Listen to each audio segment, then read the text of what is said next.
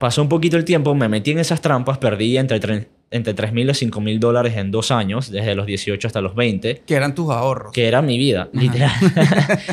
Yo regresé a Estados Unidos, de menor de edad, intenté ser futbolista afuera, Ok. me rendí y regresé. Y cuando regresé, literalmente, lo único que pasaba por mi vida en ese momento era que yo me quería regresar. Pero una vez pisé tierra panameña, ya, como que entonces, ¿ahora qué hago? Claro. Nunca valoré realmente la educación, pero allá fue que aprendí que se puede invertir en bolsa, porque Ok. todo el mundo lo hacía.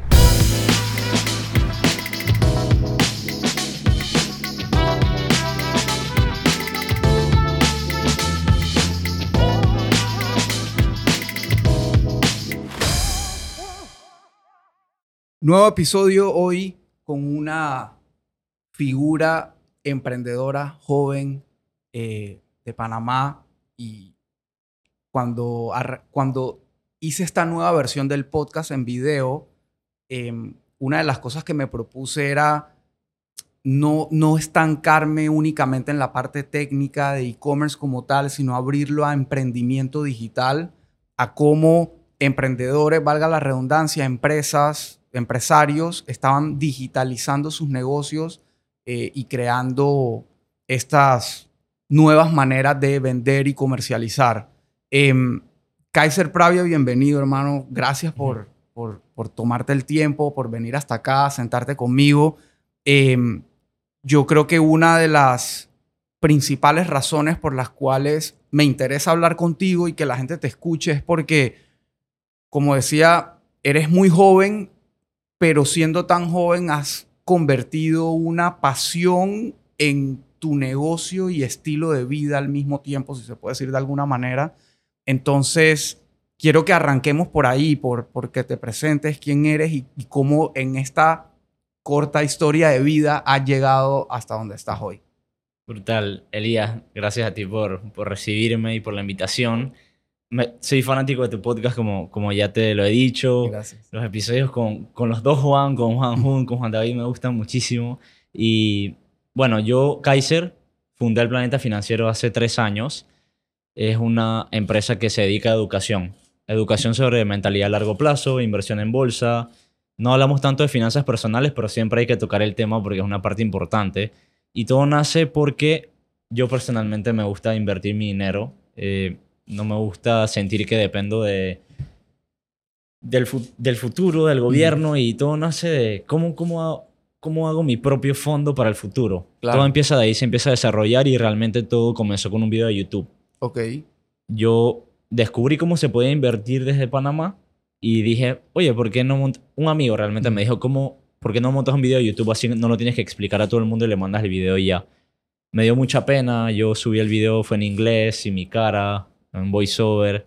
Y poco a poco se fue desarrollando, vi que había gente interesada y la gente pidiendo conocer la cara. Y yo dije, bueno, me lancé, no me gustaban mucho las cámaras, no me gustaba mucho tener una presencia en social media.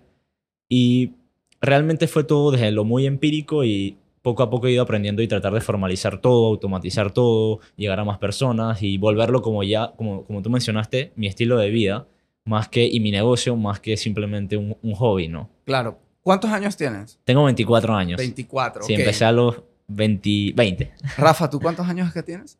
24, ok.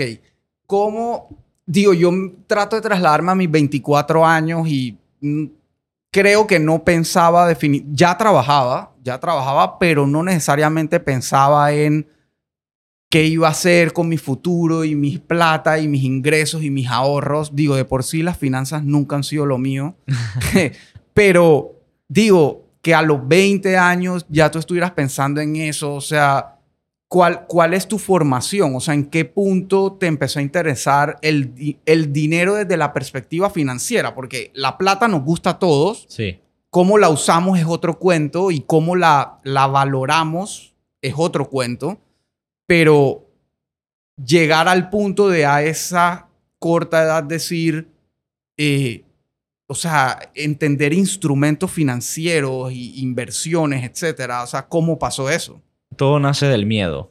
El miedo a literalmente trabajar con mi papá. Ok. Porque mi papá se dedicaba a limpiar aires acondicionados, contratista, y esos son trabajos bien exigentes físicamente hablando. Sí. Y mi papá en ese entonces tenía que 55 años, 54. Y yo veía que él llegaba con las manos quemadas y yo salía a trabajar con él un par de veces y yo llegaba súper cansado. Entonces no me imaginaba cómo se sentía él. Ok. Y él literalmente lo hacía por el dinero para mantener a la familia con comida. Claro. Literal. Entonces yo dije, me, me despertó algo y dije, ¿cómo hago? No para salva- sacar a mi papá de ahí, sino cómo hago para yo no estar como mi papá en su momento, que bueno, ya por cosas de la vida avanzó y ya no está haciendo eso. Y ahí fue que empe- me empezó a interesar todo, empecé a investigar cómo hacer dinero de otras formas. La, la- el internet siempre te lleva a las trampas, ¿no? Al dinero a corto plazo, las pirámides y Ujú. todo el trading, todas estas cosas. Pero pasó un poquito el tiempo, me metí en esas trampas, perdí entre, tre- entre 3 mil y 5 mil dólares en dos años, desde los 18 hasta los 20 Que eran tus ahorros. que era mi vida, Ajá. literal. y un, día me levanto y yo tenía una cuenta de inversión con 500 dólares, me levanto y tenía entre 80 a 8 dólares, no me acuerdo muy bien el monto.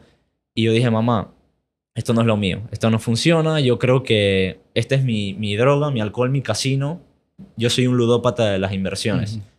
Y mi mamá me dijo, no, no, no, no, investiga bien, eh, edúcate, sigue investigando, no te rindas.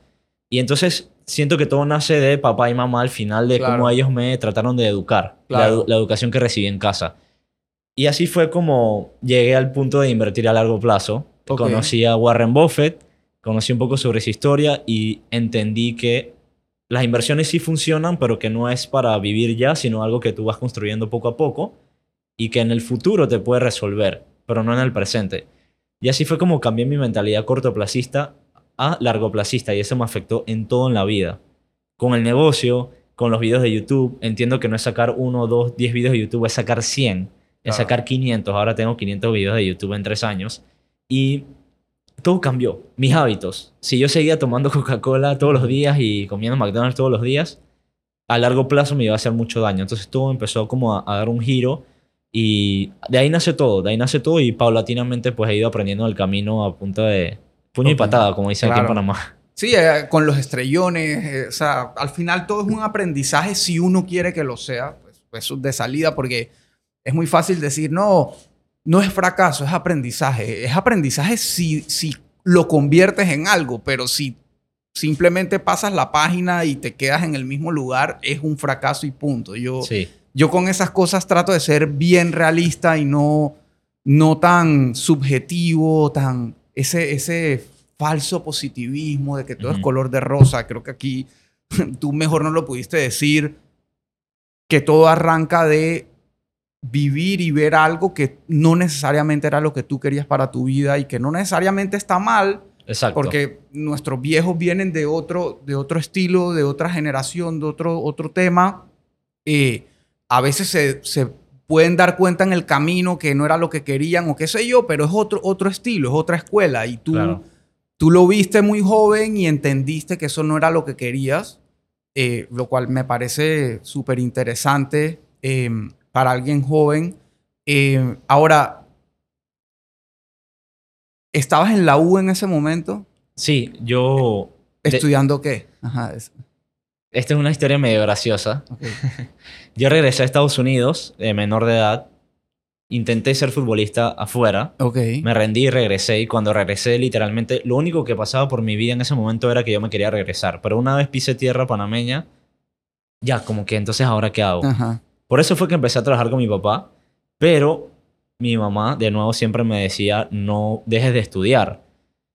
Pero llegué en enero, 5 de enero del 2016, 5 de enero del 2016, 17, no tenía ni 18 años, y mi mamá me dice, oye, mira esta carrera en la latina. Yo, no mamá, ¿qué latina qué? Yo, o sea, yo no quiero, no quiero, no quiero meterme a la universidad.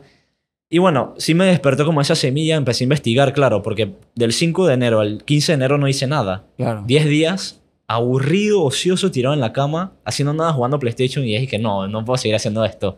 Entonces el 23 de enero del 2017 me, me meto a la carrera de finanzas, Ok. porque como tú dices, a todos nos gusta el dinero. Yo dije, bueno, finanzas, hacer dinero y así fue que quedé en la carrera de finanzas y seguía trabajando con mi papá hasta que, bueno, ya un año después me cansé mucho de ese trabajo y decidí buscar una pasantía en mi carrera y llegué al mundo humanitario. Trabajaba en la, en la Federación Internacional de la Cruz Roja. Ok. Como pasante, sí. Interesante. Ok, entonces mucha, van saliendo muchas cosas y a, mí me gusta, me gusta escuchar y llevar el hilo de lo que, de lo que me llama la atención. Em, lo primero, y creo que esto debió haber sido un poco antes, tu nombre me obliga a preguntarte el origen, o sea, tu papá de dónde es. O sea, Mis papás son panameños. Ajá. Eh, por allá un gran tatarabuelo, lo que sea, es europeo. ok. Y el nombre viene de Alemania. Ajá. Los apellidos son de Italia y España. Ok. Nunca nadie me había preguntado esto en un podcast chévere. Eh, y sí, pero realmente no. Mis papás son de aquí, mis abuelos también son de aquí. Yo nunca he ido a Europa. Ok. Así que soy panameño. Ok, ok, interesante. Entonces, soy un apasionado del fútbol que efectivamente no tiene nada que ver con el podcast ni lo que hago, pero digo, es el deporte con el que crecí, nací, todavía lo juego Brutal. sin condiciones, pero todavía juego. pero ok, entonces te fuiste, o sea, me imagino que por tu escuela te salió una oportunidad de irte a probar. Tuve eh, una, una oportunidad de ser becado eh, por mis notas y por... Tampoco es que era el cerebro, pero yo hice un SAT, que es un examen Sí. de... Ajá. Y hice el SAT, salí bien y también por mis condiciones en ese momento me gané una beca deportiva y académica, que es como un full ride Ok, para estudiar en los Estados Unidos. ok. Que desde aquí cualquier joven dice, wow, increíble, o sea, Mm. te fuiste a cumplir el sueño americano, lo que sea. Y así mismo me fui yo. Primer día me estrellé con una, una- un muro así de grande y nunca lo superé. Desde el primer día empecé con el pie izquierdo. Perdón a los zurdos. Yo soy zurdo.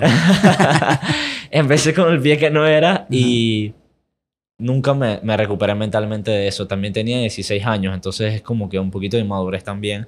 Claro. Nunca valoré realmente la educación, pero allá fue que aprendí que se puede invertir en bolsa, porque todo el mundo lo hacía. Ok.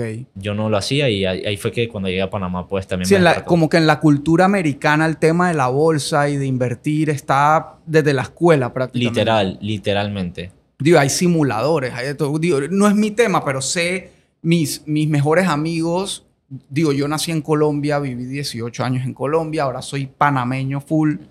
Eh, as- digo, acabo de ser naturalizado como panameño, pero llevo Felicidades, 22 felicidades. años. Gracias. no es fácil. 22 años viviendo acá, entonces sí, me siento panameño y obviamente tengo mis raíces colombianas que, que valoro muchísimo. Todavía soy mega fan de la selección Colombia, ese es mi... Y mi equipo colombiano, que es el Junior de Barranquilla. Pues bueno, ese es otro tema.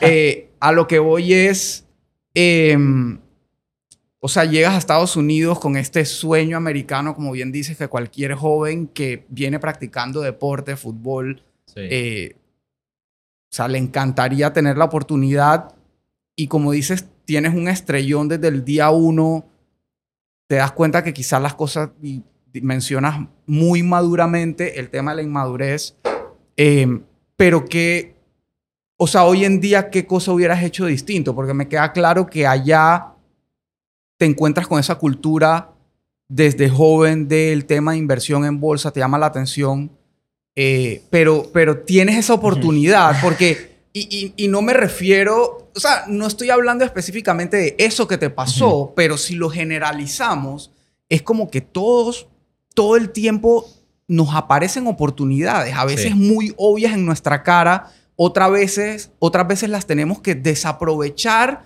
para después darnos cuenta de que, puta, tuve esa oportunidad. Mira, me gustan tus preguntas, bro. Se me aguan los ojos y todo, porque yo no hubiera hecho nada diferente. Me, no me arrepiento ni un poquito de haber dejado esa oportunidad de haberme regresado, a pesar de que todo mi alrededor siempre me dijo, hey, bro, ¿qué estás haciendo? Yo tenía, un- tenía una novia, todo el mundo pensaba que era por la novia, pero ese, esas ganas, Elías, de cuando me fui había conseguido algo que no todo el mundo conseguía lo había renunciado y llego y ya es como que ese ese estatus, es fuerte esto, este, ese estatus de que habías conseguido a alguien que nadie conseguía, lo, lo soltaste. Entonces ahora, como que se había perdido un poco el respeto en ese Ujú. sentido en mi, en mi círculo social, de nuevo muy maduro en ese momento. Y siento que todo esto que tú y yo estamos haciendo hoy nace de esas ganas de regresar a ese punto Ujú. siento que todo nace eh, y se desarrolla en ese sentido. Claro, hablándote seis años después, ya la mentalidad cambia mucho y ahora se está haciendo, todo lo que se está haciendo es para aportar un valor a la comunidad, para ayudar realmente a la gente, ayudar también al, al equipo, dar empleos, etc.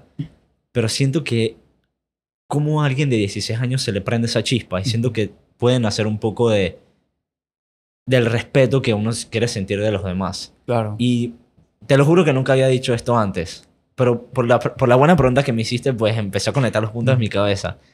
Y, y bueno, es, es eso. Interesante. Ujú. Ok, sí, es, es al final querer uno sentirse valioso, querer uno sentirse que, que tiene la capacidad y, y creo que, digo, mencionaste el círculo social y obviamente uno, somos seres humanos y los seres humanos no somos solitarios. O sea, por más que la gente diga, no, que a mí me gusta estar solo, tal, no, al final vivimos en comunidades pequeñas o grandes y estamos rodeados de gente, familia, amigos, etcétera y lo que ellos opinen de nosotros tiene un peso, tiene una importancia, ya cómo uno lo viva o cómo uno se deje caer o no por algo, ya es otra cosa, la fortaleza de uno, pero, pero uno sí quiere al final del día esa valoración, uno sí quiere la admiración, uno sí quiere el respeto, entonces me parece completamente natural y válido que, que eso haya sido parte de tu gasolina y tu empuje para estar donde estás hoy, entonces lo valoro un- un montón. Ahora, entrando al tema de las finanzas y de lo que haces hoy, em, tú dijiste que agarraste la carrera de finanzas pensando en, o sea, sin saber qué estudiar, por lo que entiendo, tú dijiste, finanzas, esto es plata, quiero plata, voy por finanzas. O sea, no Sí. había, bueno, y, y en, y en Estados Unidos ya te habías encontrado un poco con el tema de la inversión. Pero antes de eso no había necesariamente una inclinación hacia el mundo financiero, banca, etc. No, cero background, cero background. Ok, correcto. ok. Entonces, llegas ahí, conoces la inversión desde esa perspectiva educativa, cultural, académica, llegas a Panamá, te das cuenta que en efecto no hay esa cultura ni hay esa educación, eh, y te das cuenta aparte que no hay las facilidades de entrar a ese mundo como sí las hay allá. Quizá hoy hay un poco más, afortunadamente, gracias a la globalización y digitalización. Eh, pero eh, hablabas de cómo te tuviste que estrellar varias veces y, y aprender de eso para, y, a- y estar a punto de rendirte y, y volver a pensar qué ibas a hacer. Eh, pero fuiste persistente, tuviste el apoyo de tu mamá, eh, de tus padres y, y le diste hasta que llegaste a donde estás hoy. Ahora, esa elección de inversión en bolsa trae consigo, especialmente en nuestra cultura, una serie de mitos, estigmas, etcétera. Cuando tú a la persona que no necesariamente conoce el tema le hablas de inversión en bolsa, automáticamente piensa en los forex Sí. sellers y, y estos que están echándote el cuento, el cuento, el cuento para ganarse una comisión, pero no necesariamente saben de lo que están hablando o lo hacen. Eh, ¿Cómo te enfrentas a eso? Porque ya, ya ahora eh, este era tu camino hacia lo que querías lograr como profesional. Buena pregunta, de nuevo. Em, sencillo. Yo no empecé esto por una necesidad económica. De hecho, al día de hoy todavía trabajo y em- eh, tengo el negocio a la vez. Cada vez trabajo menos tiempo, pero, pero bien. Como yo tenía un trabajo en ese momento, tiempo completo, me pagaban mi salario, vivía con mis padres. Yo no tenía la necesidad realmente de buscar un cliente, de Claro. buscar un estudiante. Yo lo posteaba para que el que quiere- quisiera verlo lo viera. Cuando una persona llega sola, llega con el ego abajo. Y es la, es la realidad. Cuando una persona empieza a buscar estos temas es porque necesita ayuda. Entonces, honestamente nunca he tenido, la mayoría de las veces no he tenido ningún problema con estos estigmas y mitos porque las personas, yo soy muy claro en, en mis comunicaciones, yo no vivo de las inversiones, invertimos a largo plazo, estamos creando ahorros para tener en el futuro y no, no depender de X o Y o que si pasa un accidente pues tengamos un fondo, dividendos, etc. Entonces, milagrosamente no he tenido problemas con estos mitos y estas barreras y he logrado combatirlas en, en mis comunicaciones. Entonces, así es como ha crecido full orgánicamente como llegaron esas primeras 5 o 10 personas con este ego abajo, dicen, oye, si funciona, si es bueno, no es lo que pensaba y se empieza a correr la voz. Se empieza a recomendar, se empieza a correr la voz, full orgánico, empieza a crecer las redes, eh, la gente empieza a ver que el planeta financiero no se trata de, de esquemas piramidales ni meter gente en tu curso para que metas a otro. Entonces así, literalmente, empiezan a, compartir, empiezan a recomendar y muy chévere y se crea una comunidad bastante unida y también se ha sentido la gente he sentido que la gente está muy agradecida porque estamos rompiendo ese ese gap que hay entre invertir en un banco que necesitas X cantidad de dinero versus invertir a corto plazo que es como que la opción que todo el mundo tiene. Ujú. Entonces estamos como en ese in-between, porque gracias a la digitalización y globalización y democratización, se ha- em- podemos invertir con poco dinero, pero a largo plazo y crear un, un futuro. Buenísimo. Está, estás efectivamente cerrando esa, esa brecha de que, que es donde siento que se origina el estigma y los mitos, porque la parte de invertir en banco, bueno, eso es lo tradicional, te hablan de plazo, desde que estás más o menos joven, entiendes un poquito, no entiendes, escuchas Ujú. de el plazo fijo, la cuenta de ahorros y tal, y eso es como, como que lo, lo, con lo que uno nace prácticamente financieramente hablando desde muy joven.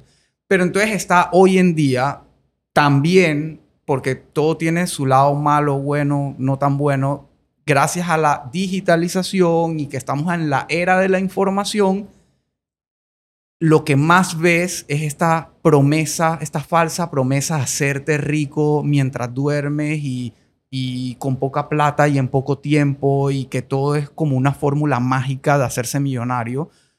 Y los que nos levantamos a trabajar todos los días y hemos aprendido y estudiado y generamos contenido, etcétera, sabemos que no hay tal fórmula mágica. Sí. Eh, entonces, tú estás ahí en ese, en ese medio tratando de mostrarle a la gente esa realidad eh, financiera, pero te tuviste que estrellar antes con lo primero.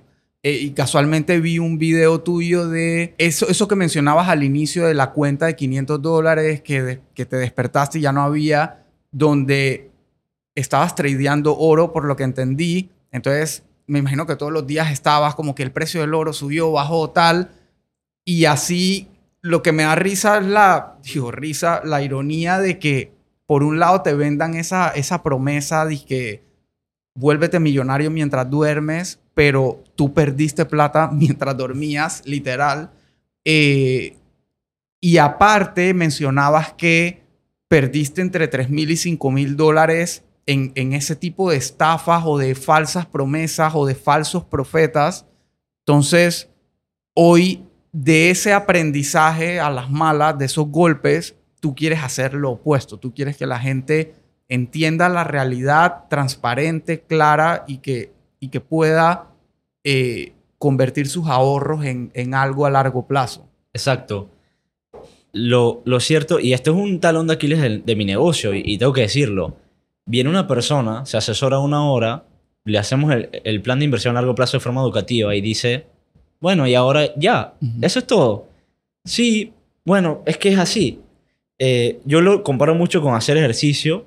Tú sabes qué es lo que tienes que hacer para tener mejor salud física. Hacer ejercicio y comer bien. Pero, ¿por qué no todo el mundo lo hace? Porque, bueno, hay que tener la disciplina, ir todos Ujú. los días, etc. Lo mismo es con la inversión. Te haces este plan, tienes que seguirlo y ya, esperar a que los resultados vengan. Y el talón de Aquiles es que viene la persona, se le cobra por una hora y ya como que después, pues, ya pues, muchas gracias por todo.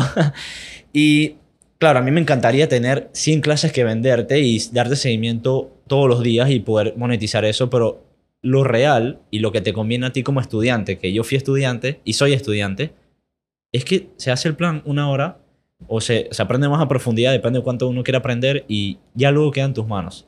Entonces sí, lo que nosotros vendemos, lo que nosotros propagamos, lo que nosotros queremos compartir es que esto es para todos. Si tú quieres venir a la bolsa a ahorrar, como lo hacen en bancos locales, que hay fondos de jubilación privada, lo mismo lo puedes hacer en la bolsa con mejores rendimientos, menos riesgo y menos comisiones. Claro, pero en la información está el poder, ¿no? El dinero literalmente es conocimiento. Entonces, sí, esa es nuestra propuesta de valor.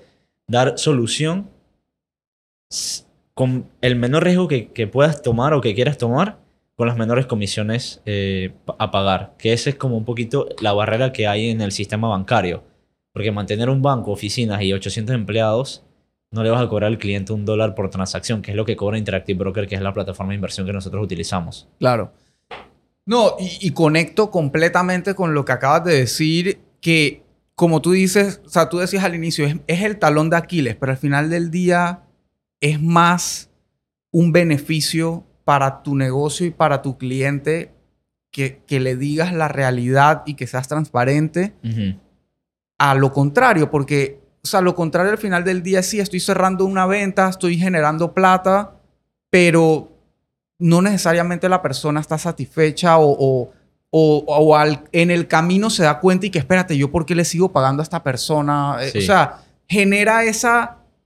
es- Esa es- tensión. Esa tensión, Mira, esa más- fricción. Disculpa que te interrumpa. Más, más satisfecho me siento. Y es que eh, voy al punto. Como no existe esa necesidad económica, realmente te voy a dar lo que tú necesitas porque me siento más en paz mentalmente y éticamente hablando y que te doy lo que, lo que a mí me hubiera gustado que me hubieran dicho. Y me hubieran agarrado esos 3 mil a 5 mil dólares que hace 5 años, hoy se- serían probablemente 10 mil, Claro. literalmente. Claro. Entonces, muy, muy bien visto. No, no, no tanto el talón de Aquiles. De hecho, ahora que lo, que lo hablamos, creo que incluso es la ventaja competitiva que tenemos. No, y tú lo dijiste, es tu oferta de valor. O sea, tu oferta de valor es yo te voy a hacer las cosas como son. eh, esto tiene un precio. A partir de ahí no necesariamente me necesitas para más nada. Eh, obviamente habrá gente que quiere de pronto o que tú se lo manejes o, o seguir teniendo consultas contigo porque Sí. se sintió cómodo, qué sé yo. Pero es, es lo mismo con lo que yo me identifico en la agencia. Y antes de empezar a grabar, tú me contabas el tema de, tu plataforma, que te quieres cambiar, me preguntaste por Shopify, etc. Y en Simplify es exactamente igual. Es, yo te hago tu proyecto sobre una herramienta que yo sé que va a hacer que no me necesites a mí en tu día a día. El negocio de muchas agencias no es que esté mal o bien, a- mientras sean transparentes y el, el cliente encuentre un beneficio en ello, está perfecto. Pero el negocio de muchas agencias es justamente hacerte un desarrollo sobre una plataforma que luego ellos tienen que mantener y ellos te tienen que ayudar y desarrollar y cambiar y actualizar, etcétera. Entonces, Sí. claro, ahí sí te hice el desarrollo por tanto, pero luego todos los meses me tienes que pagar tanto para yo seguirte ayudando. Entonces, tú me lo preguntaste también. ¿Y cuál es el, el plan de soporte después? No, no hay plan de soporte. O sea, eso está cubierto, eso te lo da Shopify, etc. Entonces, yo lo podría ver igual. Es mi talón de Aquiles porque yo después no sigo monetizando a ese cliente. No, Ya. ese cliente regresa solo Sí. porque le fue tan bien con la experiencia, con el valor entregado, con el producto, con la transparencia, con la claridad, que por qué te irías a buscar a alguien a ver si te da lo mismo, ¿no? Ya yo sé que esa persona me dice lo que es. Sí. Ya yo sé que esa persona me va a cobrar lo justo y, y va a ser transparente y claro en la relación y la comunicación. Entonces, al final, yo prefiero que regresen por eso a que porque me necesitan, porque no saben hacer algo en su página web. Brutal. Eh, así que digo, yo te felicito por eso porque eh, es más común encontrar lo otro que esa, esa transparencia al momento de hacer negocios. Gracias, Elías. Em, contenido de valor, lo mencionaste. Todo esto arrancó porque hiciste un video sin esperar nada a cambio, solo querías contar un poco tu experiencia y ponerlo ahí disponible a la gente gratis en YouTube, porque todos sabemos que YouTube es gratis. Em, y a partir de ahí te diste cuenta que había una oportunidad, seguiste haciendo contenido sin necesariamente saber cuándo lo ibas a monetizar. Hoy en día tienes 500 videos creados en tres años. La gente piensa o, o se dice mucho, no, crea contenido, eso es gratis, eso que te cuesta. Ey, cuesta. Sí. El tiempo cuesta. O sea, y, cuando somos emprendedores, nuestro tiempo cuesta más todavía porque es nuestro tiempo lo que nos genera ingreso. Entonces, hay mucha plata ahí invertida. Eh, entonces... Te eh, cuento algo, te cuento algo. Sí, al todo nunca a mí me tomó 10 meses monetizar el canal de YouTube y claro, porque tienes que tener 4000 horas de reproducción y 1000 suscriptores.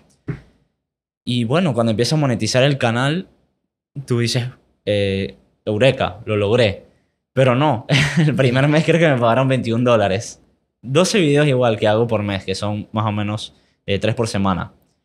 Y feliz, feliz al final. Yo porque, ¿cómo empiezo de dar todo gratis a cobrar?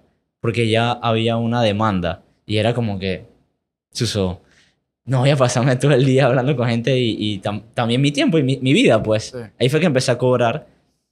Y ayer casualmente subí una historia en mi Instagram donde me doy cuenta, yo soy muy numérico, te imaginarás, llevo los registros de todo.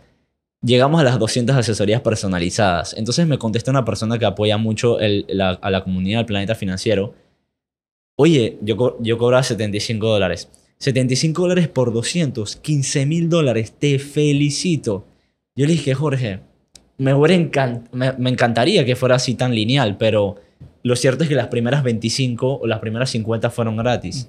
Después cobré 15 dólares, después 30. Después es que, bueno, ya la demanda y el tiempo del emprendedor empieza a cotizarse. Ahora cobramos 75, quizás las últimas 50, las últimas 25. No funciona tan lineal, pero el valor que se ha aportado, y es que la persona número 5 no hubiera llegado si a la 1, a la per- persona número 1 no le hubiera gustado. Tú, al final siempre viene del boca a boca, se comparten los videos de YouTube entre ellos y la gente me dice, oye, es que mi amigo me mandó tu video porque él prefiere que tú le expliques que tú hablas más fácil. Y así es como todo ha cogido como tracción. Y de nuevo, no nace de una necesidad económica. Yo al día de hoy todavía, como te dije, percibo un salario, soy consultor de finanzas en una organización sin fines de lucro, percibo ese salario y la empresa sigue sin la necesidad económica. Claro. Buenísimo. O sea que, aparte, estás pudiendo emprender y trabajar eh, formalmente, digamos, digámoslo de alguna manera, al mismo tiempo. Cosa que No es fácil, no pero es, claro, no es fácil y surge mucho la pregunta prácticamente en todos los eventos que a mí me han invitado a hablar sobre emprendimiento, sobre qué hago, etcétera. Esa es una pregunta que nunca falla. Es ¿en qué momento dejo mi trabajo para y no hay un momento, o sea, el momento es cuando tú te sientas seguro, cómodo, tengas la fluidez necesaria para afrontar lo que venga, porque no todo el tiempo es igual. Tú lo acabas de decir, no todo es lineal. sí. Sería hermoso que fuera lineal, que todos mis meses altos fueran igualitos. No funciona así, el mundo no funciona así. Entonces hay que estar preparado. eh, y, y sí, o sea, poder, yo también arranqué de alguna manera, di mis primeros pasos teniendo mi trabajo, eh, mientras tú no, digamos, violes esa confianza y esa, ese tema contractual de las horas que te están pagando, Claro. que, que valen y que, que a ese empresario le cuestan y que él también está velando por su negocio y su familia y todo. Mientras tú guardes ese respeto, tú puedes hacer lo que tú quieras con tu resto Sí. de horas y tu vida. Entonces, ¿Te acuerdas que te mencioné sobre el cambio de la visión a corto plazo a largo plazo? Esto que está pasando hoy es gracias a eso, porque todo se ha convertido en postergar lo que es la satisfacción inmediata. Entonces, como tú bien mencionas, hay que respetar este horario que te colocan, los resultados que tienes que dar, las reuniones que tienes que estar, etc. Entonces, el tiempo, digamos que queda libre, yo en vez de eh, irme al parque o lo que sea, lo dedico pues a la empresa. Y todo esto es satisf- eh, postergando esta satisfacción inmediata para construir algo y en el futuro, pues, al final es lo que a mí me gusta, las inversiones, pero en que en el futuro las personas también pueden invertir, etc. Y ha sido increíble. Ha sido increíble lo- lo- los agradecidos que se sientan las personas. Y eso, es- eso es lo que yo me llevo. Ah, Yo me siento feliz trabajando 11 horas al día. Feliz, encantado, porque la gente se siente ese cariño, ese amor, ese agradecimiento y es como que, wow, ojalá alguien lo- me lo hubiera hecho a mí cuando yo empecé y me hubiera ahorrado esta cantidad de dinero. Claro. Obvio, la meta a medio, largo plazo es poder de- de- dedicarme 100% a la empresa, pero es un proceso y Claro. no es lineal. Claro. Em, ok, sabes que me quedó, tengo una duda que no me la tienes que responder si no quieres porque es muy, es quizá muy personal, pero conectando eh, eso que te hizo dar ese giro que fue ver a tu viejo en su trabajo tal y decir, eso no es lo que yo quiero para mi vida, em, ¿qué, o sea, qué en ese momento pensó tu papá y qué piensa hoy de lo que has logrado? O sea, Sí. Él siempre me apoyó, Ok. 100%. Ok. Nunca...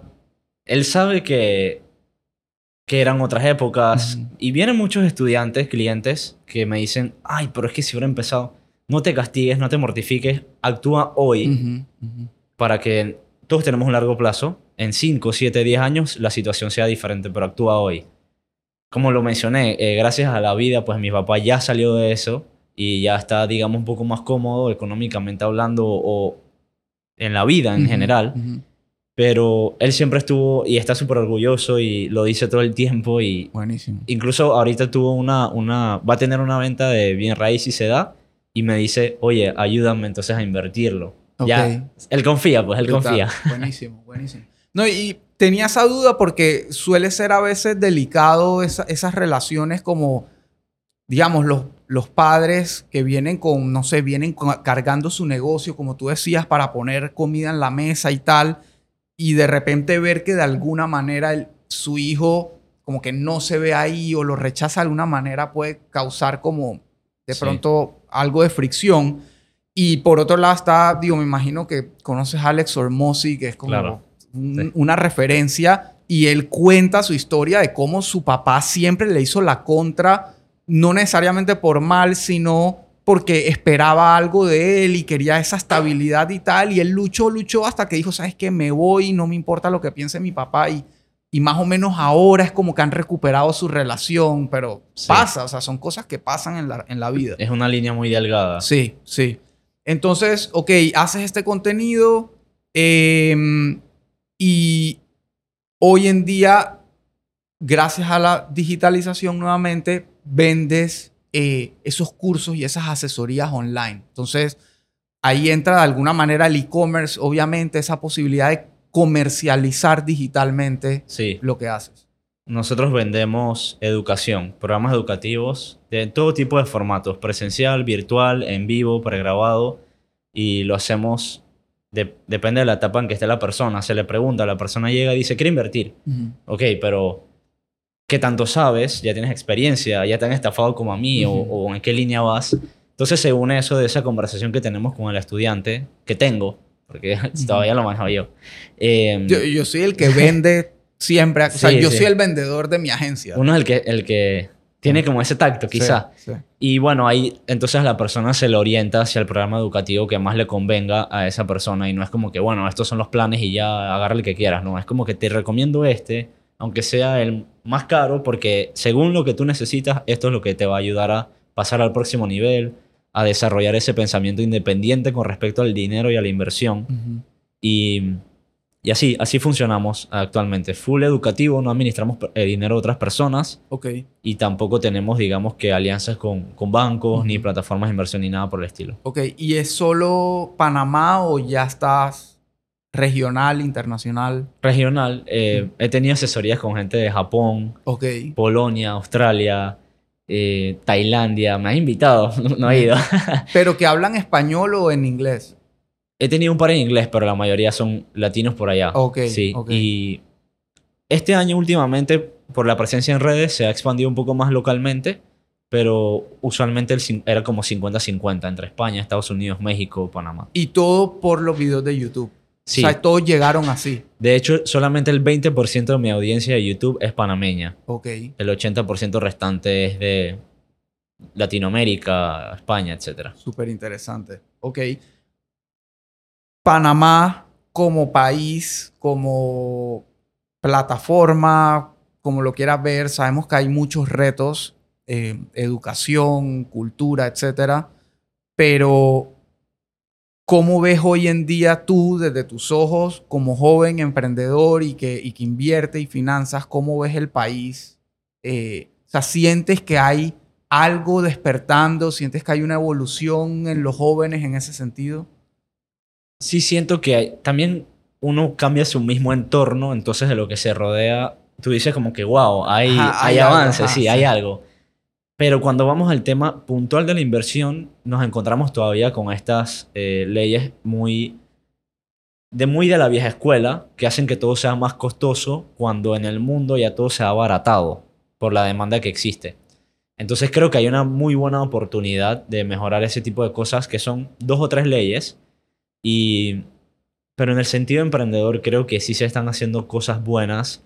Creo que hay gente que ya está teniendo presencia en Y Combinator Ujú. como como Munily y sí, realmente creo que ha habido un avance bastante importante y estoy, me siento súper feliz de que personas como tú y que cada vez Panamá tenga como más nombre con respecto al mundo de los negocios. Cool. ¿Se te ha acercado alguien en Panamá a decirte como que quiero invertir en ti, hagamos algo, tengo plata? Sí.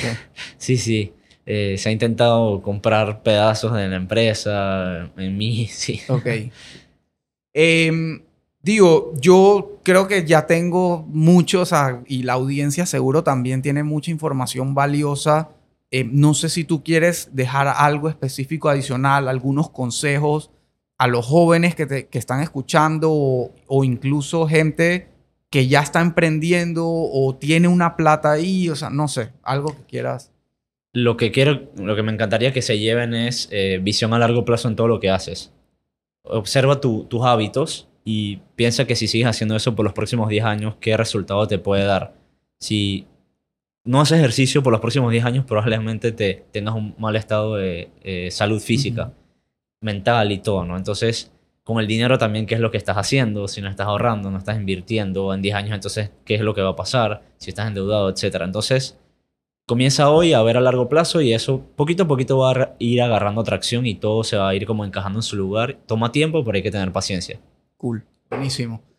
No, Kaiser, de verdad, mil gracias por, por todo lo que aportaste, por abrirte con temas que, como decías, no habías dicho antes. No era mi intención, pero No, de verdad me, a mí me va emocionando la conversación, me gusta escuchar eh, y por eso me van surgiendo las preguntas, pero te agradezco que hayas tenido la confianza de, de contar cosas porque al final a mí me gusta mostrar eso, ¿no? El lado real de la gente. eh, no solo la historia de éxito, sino cómo se llegó ahí. Yo también Sí. me he estrellado 200 veces a lo largo de mi carrera y mi vida y, y hoy estoy en una posición donde tengo mucho más por hacer y lograr, pero me siento bastante satisfecho y, y- y quiero seguir así y quiero que la gente lo entienda y antes de lanzarse lo entienda, lo interiorice y se prepare y se mentalice. Entonces, Brutal. No, la pasé genial, Elías. Gracias a ti y a tu equipo por, por tenerme acá y todo ha sido chévere. Emocionado y- porque salga. Espero que igual trabajemos juntos y ahora seguimos hablando. Gracias por venir. Brutal, brutal. Bien.